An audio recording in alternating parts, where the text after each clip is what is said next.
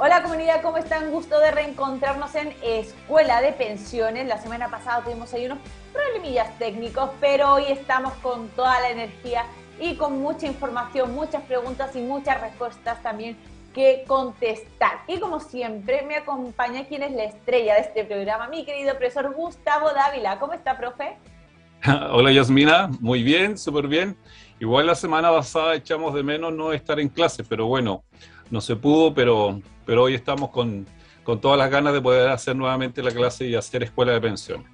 Así es, así que vamos a retomar todo lo que veníamos viendo la semana pasada, que era, eh, como hemos dicho, este mes vamos a dedicarle un poco al tema de la PGU, responder eh, dudas, sobre todo, y explicar diferentes aspectos de la PGU. Hemos venido, ya hemos explicado en programas anteriores los plazos de la PGU.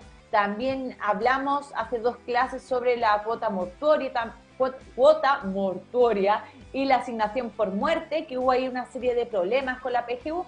Y hoy vamos a hablar de los requisitos para acceder a la pensión garantizada universal. Profe, por donde usted quiere empezar. Sí, bueno, eh, es importante, igual tenemos unas preguntas relacionadas, o sea, me refiero importante haber tocado el tema de la cuota mortuoria con la asignación por muerte, porque precisamente han surgido muchas dudas y muchas mujeres tienen duda con respecto a realizar ahí alguna gestión. Y dentro de, esta clase, que igual tenemos un par de preguntas relacionadas con eso, vamos a aclarar eso.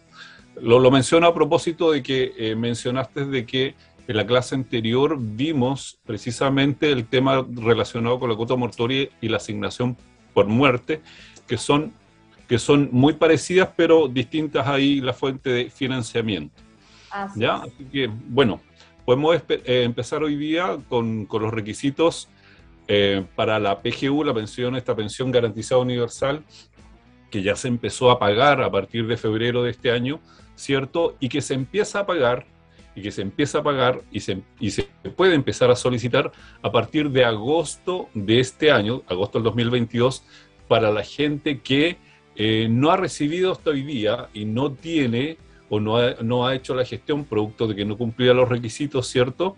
De poder hacer eh, o solicitar el aporte solidario. Recordemos ahí que quienes ya venían con el aporte previsional solidario a partir de febrero de este año ya empezaron a recibir el incremento y los ingresos complementarios de la PGU.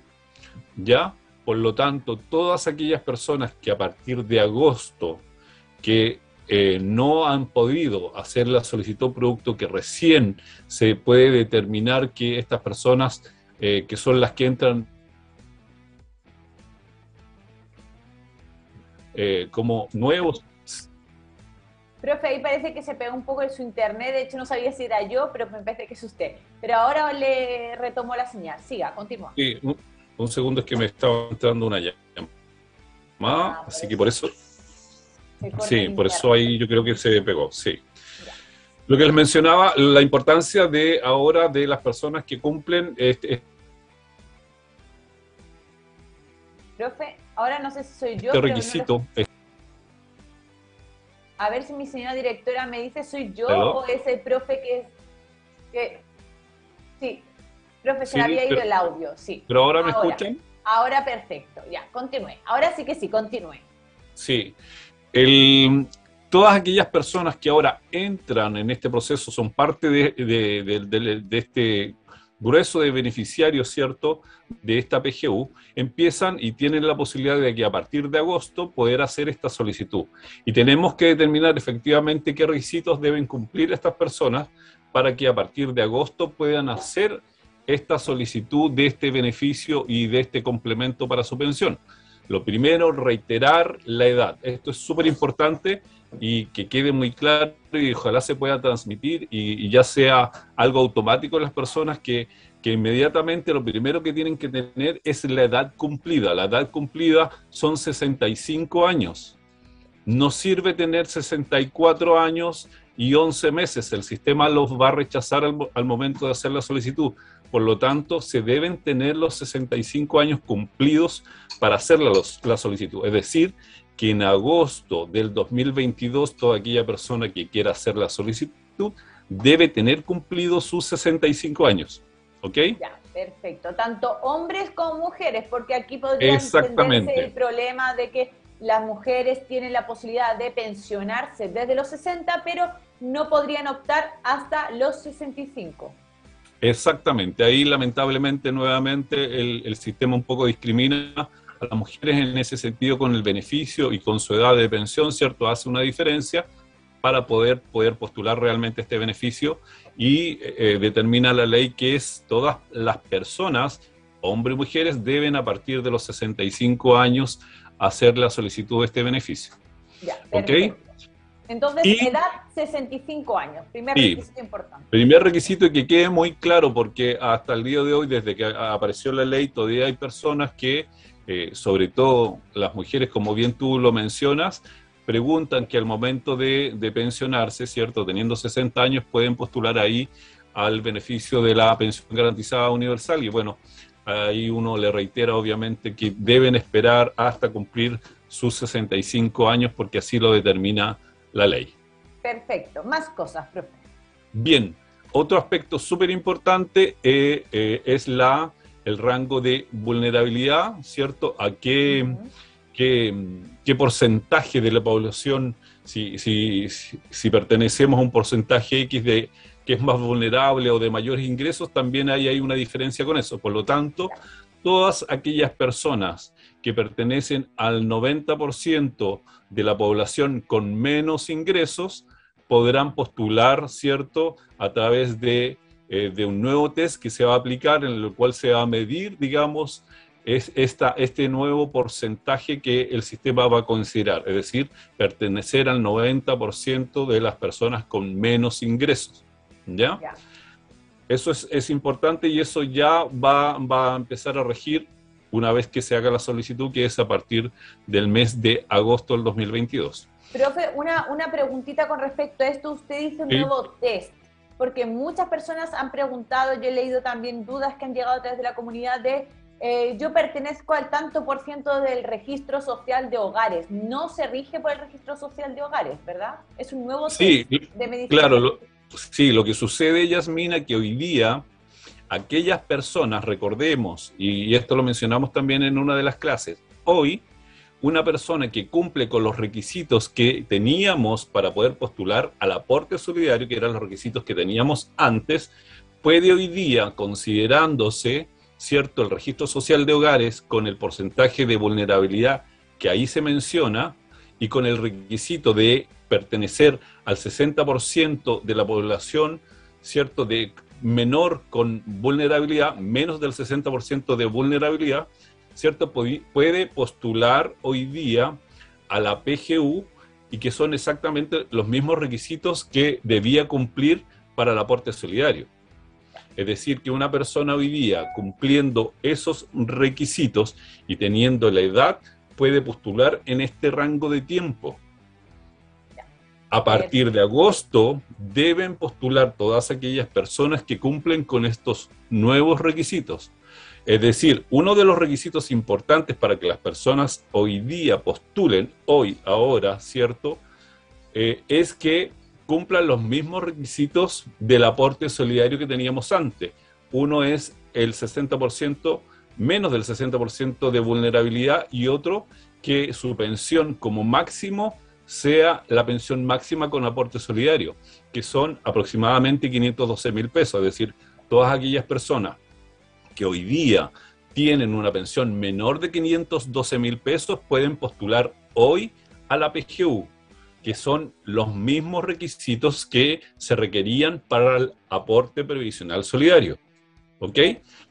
Para agosto se va a exigir, ¿cierto?, que el porcentaje de vulnerabilidad o perdón, o, este nuevo test de ingresos, ¿cierto? Es decir, esta medición de pertenecer al 90% de la población con menos ingresos, va a haber un nuevo test que va a hacer esta medición eh, y ahí se va a requerir, aparte de la edad y este nuevo test, obviamente, tener una, una como nuevo requisito una pensión menor a un millón de pesos. Por lo tanto, ahí hay nuevos requisitos que se deben cumplir y que se deben cumplir a partir del mes de agosto. que es distinto para aquellas personas que hoy día, por ejemplo, tienen pensiones menores a 512 mil pesos y pertenecen al 60% de la población eh, más vulnerable, pueden hoy día postular al, eh, a la PGU.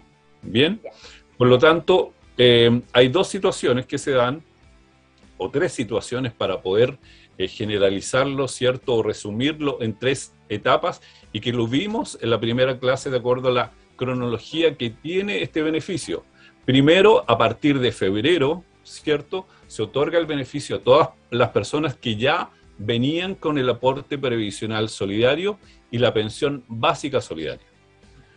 Posteriormente, de marzo hasta el mes de julio, todas aquellas personas que cumpliendo los mismos requisitos del aporte previsional solidario y teniendo pensiones menores a 512 mil pesos y perteneciendo al 60% de la población más vulnerable de acuerdo al registro social de hogares, pueden eh, también hacer la solicitud en este periodo. Pero aquellas personas, como los nuevos beneficiarios de esta PGU, ¿cierto? Pueden recién a partir del mes de agosto hacer esa solicitud cumpliendo con los requisitos que estamos mencionando.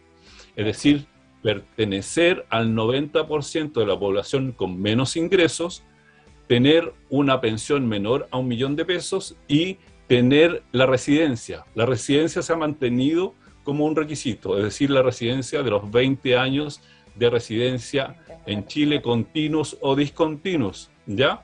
Cumplidos a partir de los 20 años de edad. Ese también es un dato ahí importante.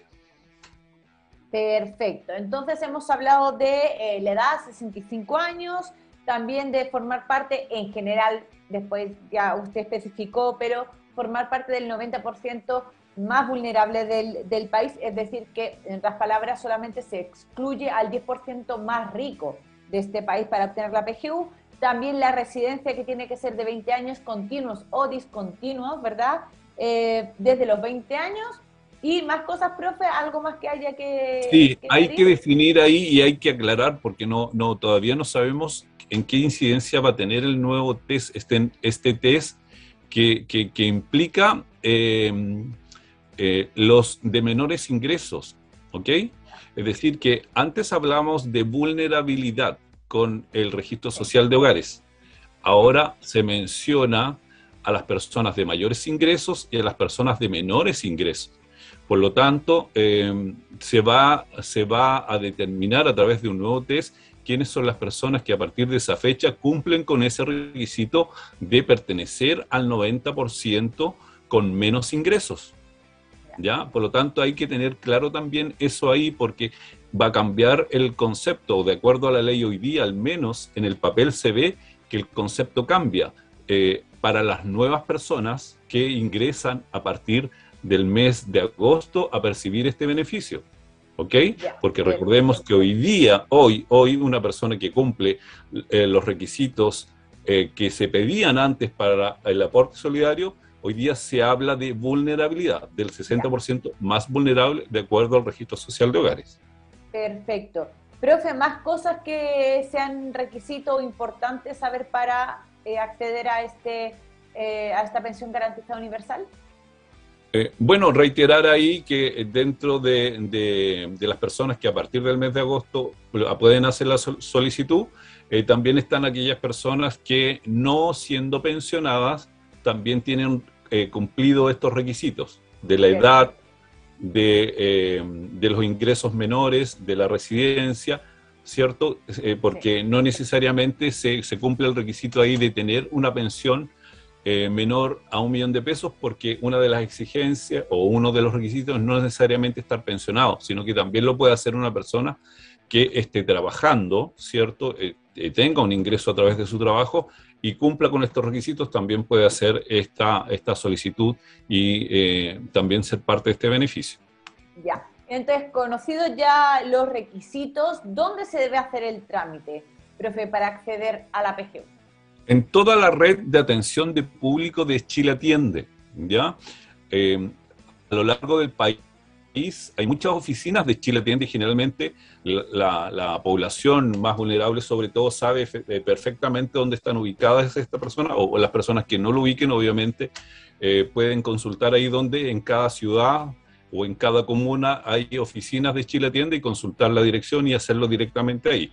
Lo otro, que las personas que están ya pensionadas y cumplen con el requisito pueden hacerlo a través de su FP, a través de Em, recordemos ahí que la renta vitalicia igual, ahí eh, las personas que están pensionadas en renta vitalicia también pueden acceder al beneficio, lo pueden hacer también a través de su compañía de seguros o dirigirse directamente al IPS a poder hacer la gestión. También hay una plataforma digital en la, cual se puede acceder em, para poder hacer la solicitud de este beneficio.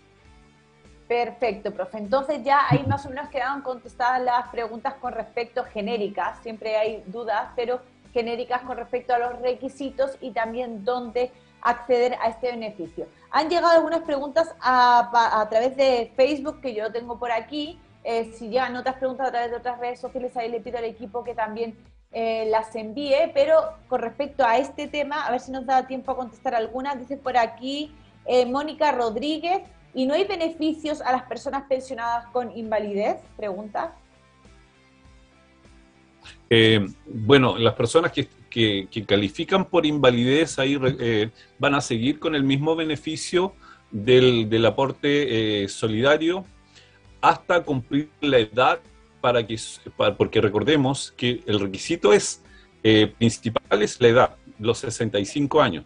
Por lo tanto, estas personas cuando cumplen 65 años su pensión va a pasar a ser una pensión de vejez. Por lo tanto, ahí van a poder postular al, beneficio de, la PGU. Perfecto. Eh, dice también Coralia Alarcón, dice, en junio cumplo los 65 años y haré mi trámite de pensión. En ese momento solicito la PGU, estoy dentro del, del 90%. Pregunta. Si en ese momento hace el trámite. Sí, ahora, si es en ese momento, recordemos, hay dos diferencias ahí. Si en ese momento ella cumple con los requisitos que pedía el aporte previsional solidario, ¿cierto? Antes de febrero de este año, ella puede en ese momento también hacer la solicitud de poder eh, solicitar la PGU. si no, tendría que esperar a agosto. Exactamente, sí, así es. Entonces, dice que está dentro del 90%, pero habría que saber sí, ¿qué, porcentaje dentro de ese 90% se encuentra ella? Porque como decíamos, la antigua aporte previsional solidario era hasta el 60%. Entonces debería formar parte de ese 60% más vulnerable para acceder ahora en junio. Exactamente. Si ella nos dice que pertenece al 90 es porque probablemente está por sobre el 60% de vulnerabilidad. Por lo tanto, ella tendría que hacer su trámite a partir del mes de agosto, pensionarse y posteriormente a partir de agosto hacer la solicitud. Perfecto. Eh, por aquí, a ver, otra pregunta que la acabo de leer. Aquí dice, Mario Holguín dice, ¿dónde, ¿dónde se debe postular? ¿No es automático entonces la entrega de esta pensión adicional a lo que ya están pensionados? Sí, es automático para aquella, todas aquellas personas que ya tenían el aporte previsional solidario y eh, la pensión básica solidaria. Por lo tanto, eso, eso de, ser automático era para aquellas personas que ya tenían el beneficio ganado anteriormente del pilar solidario. Y esos montos se empezaron ya a cancelar y a pagar a partir de febrero de este año. Todas aquellas personas que no tenían o no percibían el aporte previsional solidario deben postular ahora. Deben hacer esa postulación, no es automático. ¿Ya? Y hay que definir ahí si se postula ahora cumpliendo los, mismos requisitos del aporte previsional solidario. Si no se cumplen esos requisitos, hay que esperar hasta el mes de agosto para ir a hacer la solicitud. Ya, perfecto. Y la última pregunta que también me llegó por aquí, a ver si hay otra por aquí, dice eh, Eugenia Linsambart. Dice, ¿qué pasa con las dueñas de casa que no trabajan y no están pensionadas? Buena pregunta es esa. ¿Ya? Es decir, que aquellas personas eh, que, son dueñas de casa no están pensionadas, por lo tanto, probablemente habría que determinar ahí si son personas que están afiliadas o no a un sistema previsional. En el caso que no estuviesen afiliadas a un sistema eh, previsional, ellas pueden postular, obviamente, a la PGU como eh, personas, ¿cierto?, en las cuales no tienen, no tienen sistema previsional y eso se postula directamente a través del IPS. ¿Ok? Perfecto. Em, vamos a leer las preguntas que teníamos en la pauta, que veníamos acumulándolas ya de la semana pasada. Yo sé que hay comunidad que está atento, eh, atenta a eso y eh, si nos da tiempo, al final del programa seguimos contestando preguntas que ya han llegado ahora. Y em, si no, como siempre les decimos a la comunidad, siempre estamos atentos a sus preguntas, consultas. Les invitamos a que las realicen a través del eh, mail producción arroba Eso nos agiliza mucho más el trámite de tener ahí y captar las, eh, las preguntas para que no se nos pierdan. Así que también les dejo esa vía de contacto por ahí. Y vamos directamente a la pauta, profe, con las preguntas que llegaron. Eh, dice por aquí, esta pregunta llegó desde em, el correo electrónico y se llama Pilo, que nos escribió. Dice, ¿puede una persona que actualmente tiene 54 años retirar sus fondos de cesantía? Dice, esta persona trabajó seis años. Ya, yo entiendo que esta persona está cesante, ¿cierto? Y trabajó, por lo tanto hoy día no tiene trabajo. Habría que ver si en el momento en que dejó de trabajar pudo postular el beneficio. Yo asumo que sí, que sí lo hizo y que quedó un remanente en su cuenta individual del seguro de cesantía. Lamentablemente esta persona no lo puede retirar ¿ya? Recordemos ahí que hemos mencionado en varias ocasiones a través de este programa, es que las personas estando pensionadas tienen el derecho a retirar todo el capital que tienen en su cuenta del seguro de cesantía, pero una vez teniendo la condición de pensionados porque el seguro de cesantía le pide un certificado que acredite que es pensionado más su liquidación, su primera liquidación de pago. Por lo tanto, esos son documentos esenciales al momento de hacer este requerimiento de todos los fondos que están ahí. Por lo tanto, lamentablemente no podría hacer ese retiro hoy día teniendo 54 años. Perfecto. Por aquí dice Riunac Génesis. Dice, yo quise cambiar la cuenta APB desde AFP Capital a otra y me dijeron que tenía que cambiar la cuenta obligatoria y la, y la cuenta APB juntas. ¿Esto es verdad? Sí, efectivamente es verdad. Yo no puedo ir a solicitar un cambio de mi APB solito para traspasarlo a otra, a otra AFP. ¿Qué es lo que yo le recomiendo?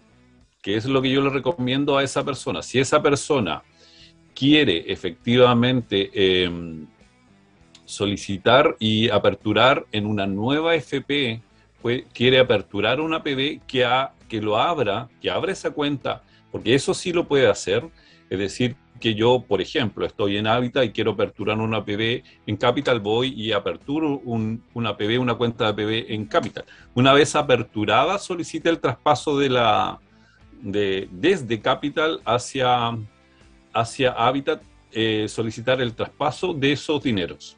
Eso sí podría ser. Es decir, una vez aperturada la cuenta en la otra FP, solicitar en esa misma FP, traspasar los dineros que tiene en la otra ¿cierto?, a la nueva FP donde abrió la cuenta. Básicamente es algo, por así decirlo, algo burocrático, ¿no? Porque si bien no se permite de la forma que nos lo explicó el miembro de la comunidad, sería de la otra vía que sí se podría hacer.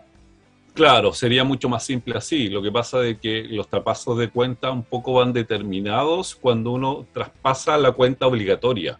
La cuenta obligatoria es como la cuenta principal ¿cierto? Cuando uno está afiliado a un FP, y esa con esa me puedo llevar todas las cuentas si quiero, ¿ya?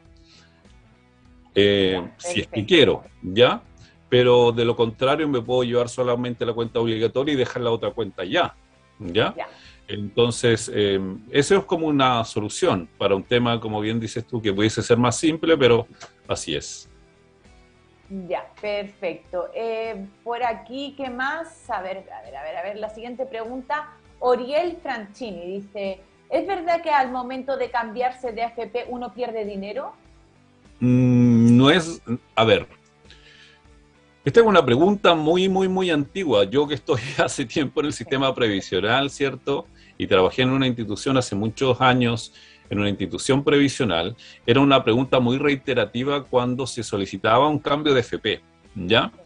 No existe ninguna AFP ni la que, la que uno está, ni la que eh, cuando uno llega a esa FP, en el momento de un traspaso de FP, nos cobre una comisión por cambiarnos. Eso no existe. Existió hace muchos años. Yo te hablo hace por lo menos 20 años atrás, sí habían posibilidades de que la FP pudiesen cobrar cada vez que se iba un afiliado de una FP a otra. Eso sí se podía hacer, pero hace muchos años que esa comisión ya no existe. Por lo tanto, hoy día no hay ninguna posibilidad de que ninguna FP cobre por el hecho de cambiarse. Por lo tanto, eh, no hay posibilidades de que alguien me cobre. De que pueda perder dinero contablemente por un registro que se da por una lógica de inversión, sí se puede dar. ¿A qué me refiero con esto? Y para aclararlo, ya existe un plazo en el cual mi cuenta se traspasa a la otra FP, ¿cierto?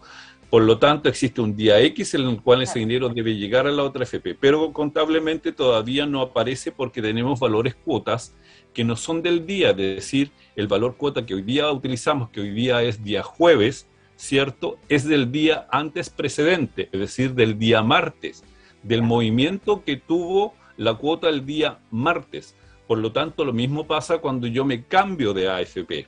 ¿Ya? Cuando me cambio de AFP, la actualización en mi cuenta se produce con el valor cuota del día antes precedente. Como no lo sé y la otra AFP ya cerró la cuenta, y cuando llego probablemente en esos días, que pueden ser tres o hasta cuatro días como máximo, ¿cierto? Pudo haber bajado la cuota a tal nivel que al actualizarla en mi nueva FP me va a registrar un valor menor. Y eso sí podría registrar y generar un registro negativo, ¿cierto? De acuerdo al saldo que tenía la persona. Pero es un tema contable y de actualización de las valores cuotas entre una AFP y otra. Pero en ese, eh, si lo miramos desde ese punto de vista, sí podría existir la posibilidad de algún tipo de pérdida de los fondos. Pero puede ocurrir perfectamente lo contrario, es decir, que en la actualización puedo tener un valor cuota mucho más alto, ¿cierto? Y hacer de que, eh, obviamente, el, saldo de la cuenta sea mayor. Perfecto, claro. Perfecto. Siguiente pregunta, Javier. Dice, soy pensionado por incapacidad total, dice un 82% pero no quedé completamente conforme con ese porcentaje. Me gustaría ser evaluado nuevamente, pero temo que mi pensión baje más a causa de la reevaluación. ¿Puede ser posible esta situación? Esta es una buena pregunta y una duda que siempre queda en algunas personas que se pensionan por invalidez. Hay rangos determinados que determinan a las personas que no son inválidas, a las que tienen invalidez parcial y a las que tienen invalidez total. Y siempre queda la duda para aquellas personas que tienen la invalidez total, pensando que mientras más porcentaje tienen, mayor eh, incremento, ¿cierto? Eh, se hace sobre su cuenta con el aporte solidario si tienen derecho al aporte solidario, perdón, al aporte adicional, ¿ya? Eh, por lo tanto, ahí yo le, le, puedo aclarar a esta persona y, y a toda la comunidad en general, y sobre todo aquellos que están pensionados por invalidez, teniendo el grado de incapacidad de invalidez total, el aporte hacia la cuenta como aporte adicional es exactamente el mismo. Lo que pasa determina o que determina el porcentaje, el porcentaje de incapacidad determina el rango solamente para diferenciar que es una invalidez total o una invalidez parcial. Pero el beneficio o de incremento del aporte adicional es el mismo, ¿ya? No por tener, porque recordemos ahí que para tener derecho o, una persona que está tramitando una invalidez, ¿cierto? Su rango de incapacidad está por el sobre el, sobre el 66%, es determinado como una invalidez total, ¿ya? Y ese rango puede llegar efectivamente hasta el 100, ¿ya? puede ser el 70, 75, en este caso como este señor que tiene un rango de 82% de incapacidad laboral. Pero ese rango es para solamente determinar que está dentro de una invalidez total, de ese rango, pero no hace diferencia con respecto a que vaya a tener más aporte o menos aporte. Por lo tanto, yo le pido a esta persona que se quede tranquilo porque más aporte que el que le hicieron no va a obtener del sistema. ¿Ya? y a esta altura, teniendo una, perdón, una invalidez total, no hay posibilidad de una reevaluación. Recordemos ahí que solamente se reevalúa aquellas trámites y pensiones que están en invalidez parcial. ¿Ok? Ya, perfecto, profe. Siguiente pregunta. Por aquí dice Leonor López. Eh, recibo APS desde hace tiempo y pertenezco al 60% más vulnerable. Y me pagaron lo mismo de siempre, no me subieron los 185 mil pesos. Dice, ¿por qué? ¿Qué puedo hacer? Mm. ¿Extraña la situación?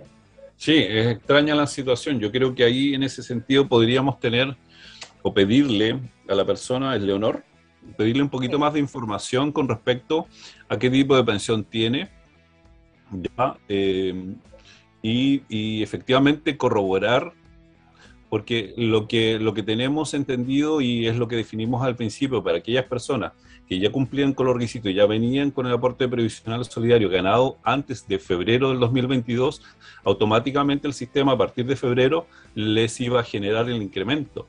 ¿ok? Por lo tanto, es rara la situación, mm, es primera vez que me toca, lo que sí hay algunas personas que que les salió el pago diferido, es decir, les llegó un monto X, ¿cierto? Y posteriormente le llegó la diferencia.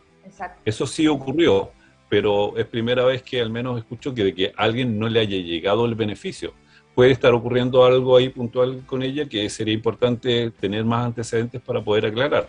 Ahí tendría que ir, por ejemplo, a Chile Atiende, ahí le podrían resolver esa, esa duda, ¿verdad? Exactamente, sí, sí, efectivamente, en Chile Atiende, o, el, o el Claro, eh, lo igual, profe, lo importante es lo que usted dice, porque se dio este caso, sobre todo en febrero, en marzo no lo sé si se está dando, pero de que pagaron primero la PGU unos días antes y después posteriormente pagaron el monto que se pagaba siempre con la pensión y el, y el aporte previsional solidario. Entonces a lo mejor no vio el otro pago, uno vaya a saber que puede haber, o realmente a lo mejor hay un error y no le hicieron el depósito. Entonces, aquí es importante que vaya a Chile Atiende o también al IPS, ¿verdad? Sí, que pueda resolver en particular su, su caso. Eh, profe, siguiente pregunta. Por aquí dice Silvia Arriagada. Profe, tengo 66 años, recibo una pensión de 549 mil pesos pero según el registro social de hogares estoy entre el 81 y 90% de vulnerabilidad. ¿Tengo derecho a la PGU? ¿Tengo que postular? ¿Dónde y cómo se hace? Bueno, aquí tenemos un caso, sí, pero aquí tenemos el caso exactamente que cumple con los requisitos para poder hacerlo a partir de agosto, ¿ya? Su pensión es más alta, es más alta que 512 mil pesos, y su rango de vulnerabilidad está por sobre el 60%, ¿ya? Que probablemente a partir de agosto le van a hacer un nuevo test para medir si pertenece a las personas con eh, menores ingresos, ¿cierto? Y eh, le van a poner determinar ahí si ella en ese momento cumple con, con, el requisito. Hoy día, de acuerdo a la vulnerabilidad, ¿cierto? Bueno, igual no, no, no, no tenemos la certeza de que el, mismo el rango o el concepto de vulnerabilidad se va a mantener de acuerdo a la encuesta social de hogares. Si es así, perfecto, ya cumpliría con el requisito de la vulnerabilidad de pertenecer al 90%, eh, ¿cierto? Menor de vulnerabilidad, tiene eh, seguramente la edad ya la tiene cumplida, ¿cierto? Y el, el, monto de su pensión está por debajo de un millón de pesos, por, lo tanto ella sí estaría cumpliendo. Habría que ver ahí simplemente si cumple con el requisito de la residencia. Perfecto. Siguiente pregunta de Pedro Bravo. Dice, al tener cotizaciones declaradas y no reconocidas por la FP, él dice, en una, repito, otra vez, Pedro Bravo dice, al tener cotizaciones declaradas y no reconocidas por la FP, en una posterior regularización administrativa, ¿estas deberían aumentar mi saldo actual? Sí, efectivamente. Ahora recordemos que una cotización declarada es un compromiso de parte del empleador de pagar esas cotizaciones. ¿Ya? la FP tiene el registro de eso. ¿Ya? Aclarar ese concepto. Y una vez que regulariza e, esos pagos el empleador, ingresa el dinero a la cuenta. Por lo tanto, del momento en que eso se regularice, claramente va a haber un incremento hacia la cuenta de, esta persona o de los afiliados que le ocurre este mismo caso. Ya, perfecto. Por aquí, a ver, otra pregunta, dice Ren, eh, Gamer. Dice, tengo una tía que tuvo unas pocas cotizaciones en el Seguro Social, pero no le alcanzaba para la jubilación y optó por la jubilación solidaria, pero no le otorgaron el bono por hijo porque le comentaron que perdía la cuota mortuoria. Esto se lo comunicaron en el IPS y también en Chile. ¿Esto es correcto? No le otorgaron la... Eh, dice que no le otorgaron el bono por hijo porque le comentaron que perdía la cuota mortuoria. Mm. Sí. Lo que pasa es que hay, hay, hay, dos conceptos que hay que aclarar y que lo vimos la, una de las clases anteriores, ¿ya? Que es la cuota mortuoria y la asignación por muerte. Cuando una persona estando, ¿cierto? Y, queriendo utilizar el beneficio del bono por hijo, el sistema ahí le, solicita, dependiendo del tipo de pensión, incorporarse al nuevo sistema ya es decir, afiliarse. Y del momento en que yo me afilio, recordemos ahí, por eso era importante aclarar el concepto de cuota mortuoria con la asignación por muerte. La, asignación por muerte, que es un monto más elevado, es para aquellas personas que no tienen ningún sistema previsional, no están registrados en ningún sistema previsional. Por lo tanto, si esta persona se incorpora en un FP para poder obtener el beneficio del bono por hijo, claramente pierde la asignación por muerte pero eso no quiere decir que vaya a perder la cuota mortuoria, porque recordemos ahí que la cuota mortuoria se financia con el saldo de la cuenta. Bueno, probablemente de acuerdo, obviamente, a la proyección de vida de esa persona, siendo una mujer, va a tener una proyección más allá y siempre se va a consumir probablemente todo el saldo que tenga, ¿cierto?, de la cuota mortuoria, perdón, o del bono por hijos. ¿Ya? Dependiendo de los hijos que tenga, ¿cierto? Se va a consumir eso rápidamente ¿cierto? Y de acuerdo a su proyección de vida va a llegar un momento en que no va a tener capital para poder financiar su pensión, va a tener que postular a un beneficio del Estado, que en este caso es la PGU, se le va a otorgar, pero no va a tener... Profe, otra vez parece que se le ha ido la voz. Eh, el beneficio del voto Sí, ¿y ahora? Ahora sí. Ahora sí. No sé en qué parte quedé repita un poquito todo lo último, si fue los últimos segundos nada más que se le fue. Sí, sí, e, e, era para, para aclarar de que la, aquella persona que tiene la necesidad de incorporarse a un FP para hacer uso del beneficio del, de la cuota, perdón, del bono por hijo, ¿cierto? Pierde efectivamente la posibilidad de la asignación por muerte, ¿ya? Se pierde, que es un beneficio para aquellas personas que no están en ningún registro previsional, no tienen ninguna institución previsional, no, no, no están inscritas ni en un FP, ¿cierto? Ni, en ningún sistema previsional. Ellas tienen la posibilidad de la asignación por muerte si están percibiendo una pensión, ¿cierto? A través del IPS, por ejemplo. Por lo tanto, el momento de incorporarse a una FP, ¿cierto? Tienen, tienen la posibilidad ahí eh, de postular o acceder al bono por hijo, se consumen el bono por hijo producto de que una mujer en términos eh, normales, ¿cierto? Y estándar, eh, tiene una mayor proyección de vida, por lo tanto, probablemente esos recursos de esa cuenta, producto del bono por hijo, se consumen rápidamente. Por lo tanto, después va a tener que postular a la PGU, se va a tener que quedar con la PGU y si llega a fallecer ya no va a haber capital en la cuenta para poder financiar una cuota mortuoria. Ya, perfecto. Esperemos que ahí quede también eh, resuelta esta pregunta que nos enviaban desde, si no me equivoco, era desde YouTube. Eh, por aquí dice Jaime Retamal. ¿El trámite de jubilación se puede hacer de manera directa entre el afiliado y la FP sin un asesor previsional? Sí, efectivamente eso se puede hacer. ¿ya? Es decir, el afiliado puede ir perfectamente a su FP y hacer su solicitud de, de pensión directamente al FP sin la necesidad de contratar la asesoría de un asesor previsional. Eso, eso es efectivo. Perfecto. Eh, y también se puede hacer eh, con renta vitalicia, también se puede eh, contratar directamente sin el intermediario. sí, también se puede hacer, efectivamente. Ahora, no es que uno contrate directamente la renta vitalicia en la compañía. Siempre la solicitud de pensión se hace en la FP. Siempre sí. ¿Ya? Recordemos ahora que se hace de manera directa, incluso se puede hacer de manera online. Primero se hace la solicitud de pensión y posteriormente uno visualiza en qué, en qué institución, de acuerdo a la modalidad, se va a quedar, si es un retiro programado del FP o si es una renta vitalicia en la compañía. Ahora, como se hace de manera directa y eh, la persona lo hace su solicitud directamente en la FP, claramente puede elegir una compañía sin la necesidad de un intermediario. Ya, perfecto. Y la última pregunta que tenemos aquí en la pauta dice Gonzalo Pedrero.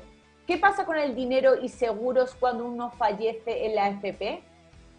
Eh, buena pregunta porque em, cuando, si, si, obviamente no soy una persona que está pensionada y eh, estoy pagando el seguro de invalidez y sobrevivencia y tengo beneficiarios de pensión a través de este seguro de invalidez y sobrevivencia, y por eso se llama así, invalidez, porque puedo postular a través de una pensión de invalidez a, que este seguro me haga un aporte a la cuenta, ¿cierto? Que se llama aporte adicional, y también funciona en caso de fallecimiento, teniendo la cobertura, ¿cierto? Que el seguro se pague o teniendo las cotizaciones o teniendo la relación laboral, porque recordemos ahora que este seguro es de cargo del empleador, ¿ya? Por lo tanto, eh, teniendo solamente la relación laboral, el trabajador tiene derecho a este seguro.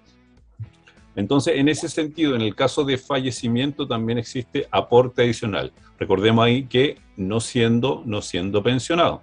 ¿Ya? Por lo tanto, existe un aporte en relación a la pregunta que nos hacen del seguro, ¿cierto? Yo me imagino que es sobre el seguro de invalidez y sobrevivencia. Ya existe un aporte a la cuenta si llega a fallecer, por lo tanto, los beneficiarios van a, van a tener un monto de recursos, de dinero de la cuenta que ahorró, ¿cierto? El afiliado causante más el aporte adicional que haga la compañía y ese volumen, con ese volumen de dinero, se van, van a recibir pensión los eh, beneficiarios de pensión, que pueden ser cónyuge eh, o hijos, si es que la persona tenía hijos.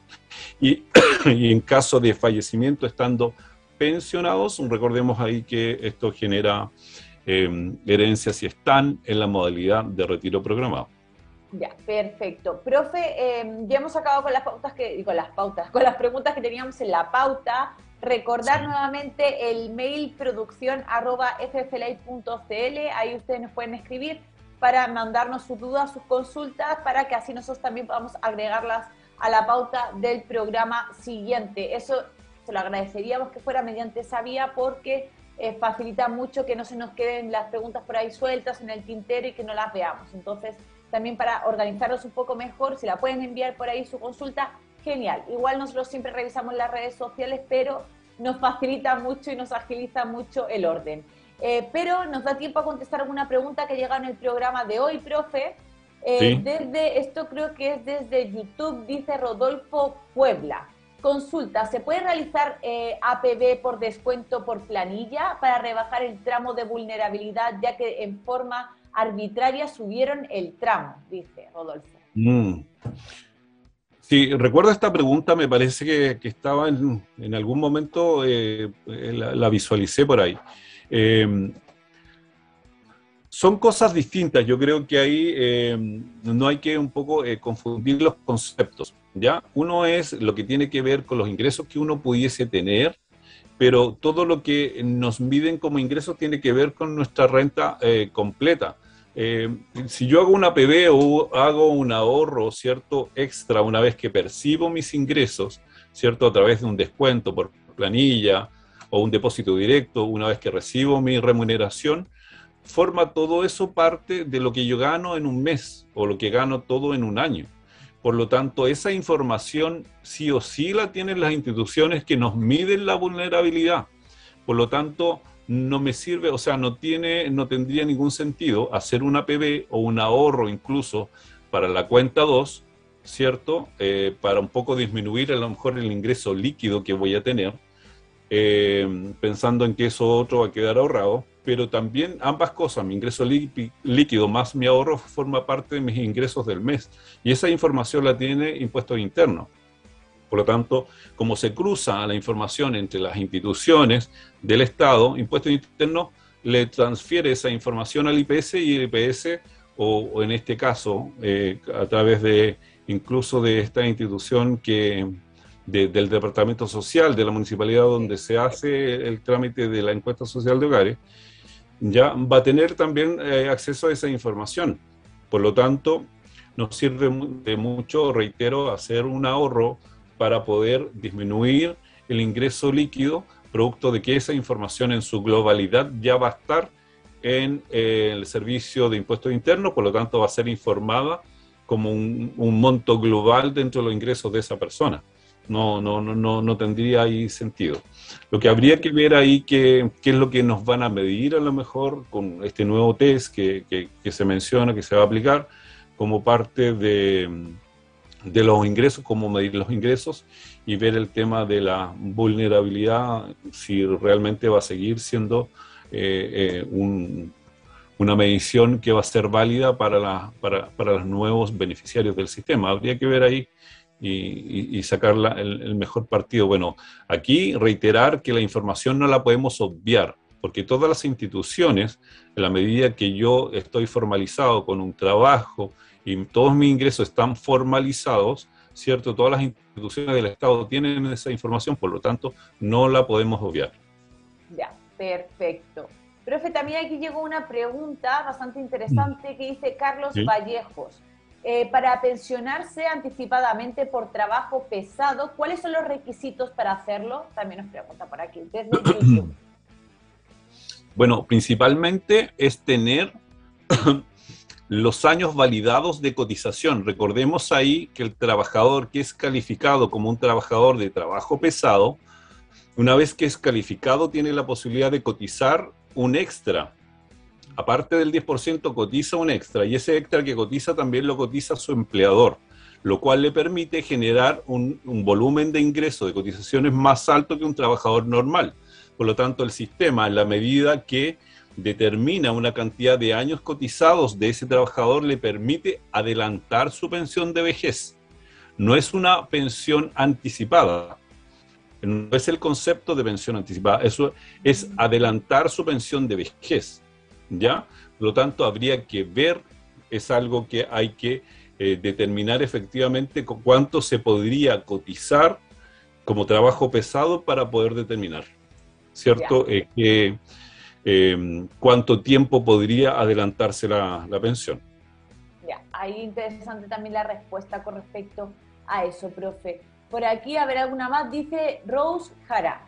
Eh, hola, eh, me pensioné en diciembre del año pasado y quisiera saber si más adelante yo tengo derecho a estar en la letra B. Me imagino que se refiere al multifondo, al fondo B. Mm. ¿Se pensionó cuándo, perdón? en diciembre, dice, del año pasado. Ya, recordar ahí que todas las personas pensionadas para el tema de, fondos de pensiones donde se invierten las platas, asumiendo que esta persona está pensionada en retiro programado, ¿ya? Eh, puede estar solamente en tres tipos de fondos, el fondo C, el fondo D y el fondo E. No hay posibilidad de estar ni en el fondo A ni en el fondo B. Por lo tanto, ahí no hay ninguna posibilidad de que los afiliados puedan estar en eso.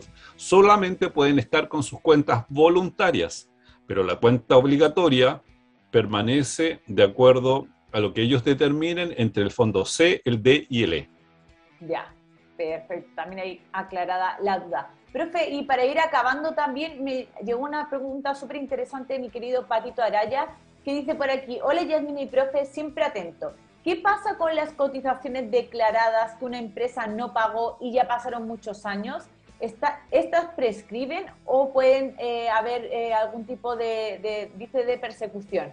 Dice, eh, siguiendo, ¿las AFPs guardan el registro de esto?